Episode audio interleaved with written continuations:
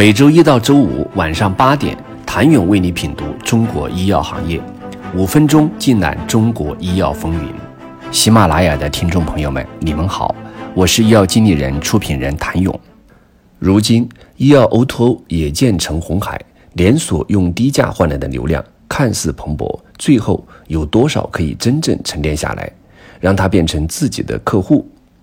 目前采取布局网售处方药肯定是来不及了。窗口期已经关闭，流量从聚合到分散。有专家认为，再次聚合大概需要十五年以后。虽然政策是刚刚落地，但最近一两年，业内对此已经有了预期。很多平台已在慢慢的尝试解禁的更大的意义在于让市场更诚实，让消费者购药更方便，让渠道的存量增长更快速。虽然政策放开早就有共识。但政策的落地还是会让药企和平台少了许多顾虑与忐忑，更敢于全身心地进行投入。围绕处方药这样一个专业的领域，会形成一个基于网售的新生态，包括处方来源、如何监管、如何做会员营销等等。总体来说，这是一个对消费者、对电商平台、对从业者都有好处的事情，也会推动医改的进一步深化。业内人士普遍认为，医药行业无论是政策和产业的环境都在持续向好。这些积累不仅让处方药网售的解禁变得顺理成章，也让更多政策创新变得可期。包括网售处方药解禁在内的一系列政策，对医药行业来说是一次涉及面最广、深度也最深的周期性调整。这种调整有可能影响未来三四十年的药品流通行业格局。事实上，为了给网售处方药的放开提供更公开透明的环境，各地药监局已经开始了针对药品网售的专项整治。四月二十号，北京市药监局就召开了药品医疗器械监管重点工作及质量安全排查部署会，并宣布将开展为期八个月的药品医疗器械质量安全大检查。其中，针对网订电送的网售处方药模式。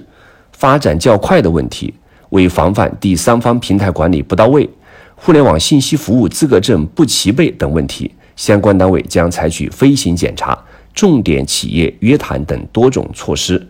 压实第三方平台和经营企业的主体责任，从源头上化解风险。大检查距离网售处方药政策的落地刚刚过去五天，而四月以来，包括山西、安徽等省份的药监局都开始部署药品网售违法违规行为专项整治行动。监管层为网售处方药保驾护航、整肃环境的意图已不言自明。网售处方药刚刚开启征程，一切充满未知，而在国外已经形成一套成熟的模式。据悉，美国处方。院外销售额几乎占到处方销售总额的百分之四十五，这也得益于线上药店、线下药店、医疗机构、医保机构及医师之间已全面实现电子病历处方资源共享。几天前，海南乐城电子处方中心正式开始运转，其将会对接互联网医院、海南医疗机构处方系统、各类处方药销售平台。医保信息平台与支付结算机构、商业类保险机构实现处方相关信息统一归集及处方药购买信息安全认证、医保结算等事项一网通办。而对注册地为海南的药企，在国内完成一到三期临床试验并获得上市许可的创新药，也鼓励海南具备条件的医疗机构按随批随进的原则直接使用。而不再额外设置市场准入要求。海南的这一系列政策创新，不仅为网售处方药的全面放开积累了经验，更是对国内的医药创新的巨大支持。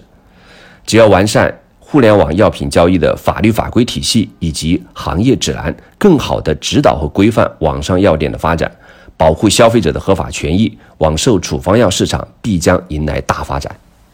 谢谢您的收听。想了解更多最新鲜的行业资讯、市场动态、政策分析，请扫描二维码或添加医药经理人微信公众号“医药经理人”——医药行业的新闻与资源中心。我是谭勇，明天见。